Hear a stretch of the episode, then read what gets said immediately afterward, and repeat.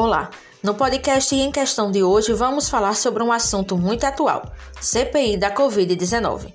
É uma comissão parlamentar de inquérito que investiga omissões e irregularidades nos gastos do governo federal durante a pandemia do coronavírus aqui no Brasil.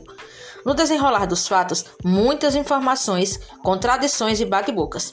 Os depoimentos até agora prestados indicam que o governo talvez tenha feito a escolha de esperar um aumento do contágio e a imunidade de rebanho, que é um conceito conhecido por cientistas.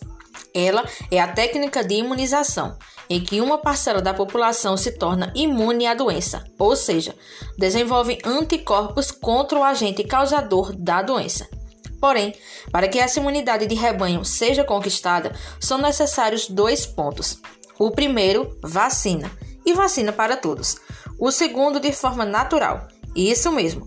Uma grande parte da população é infectada e se torna imune.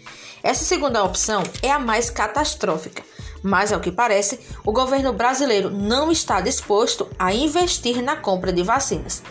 Será que a CPI da pandemia vai fazer com que isso mude? Será que a disputa eleitoral de 2022 poderá mudar essa ideia? Ou vamos esperar a imunização de rebanho e passar a boiada? São respostas difíceis e nos cabe apenas esperar para obtê-las.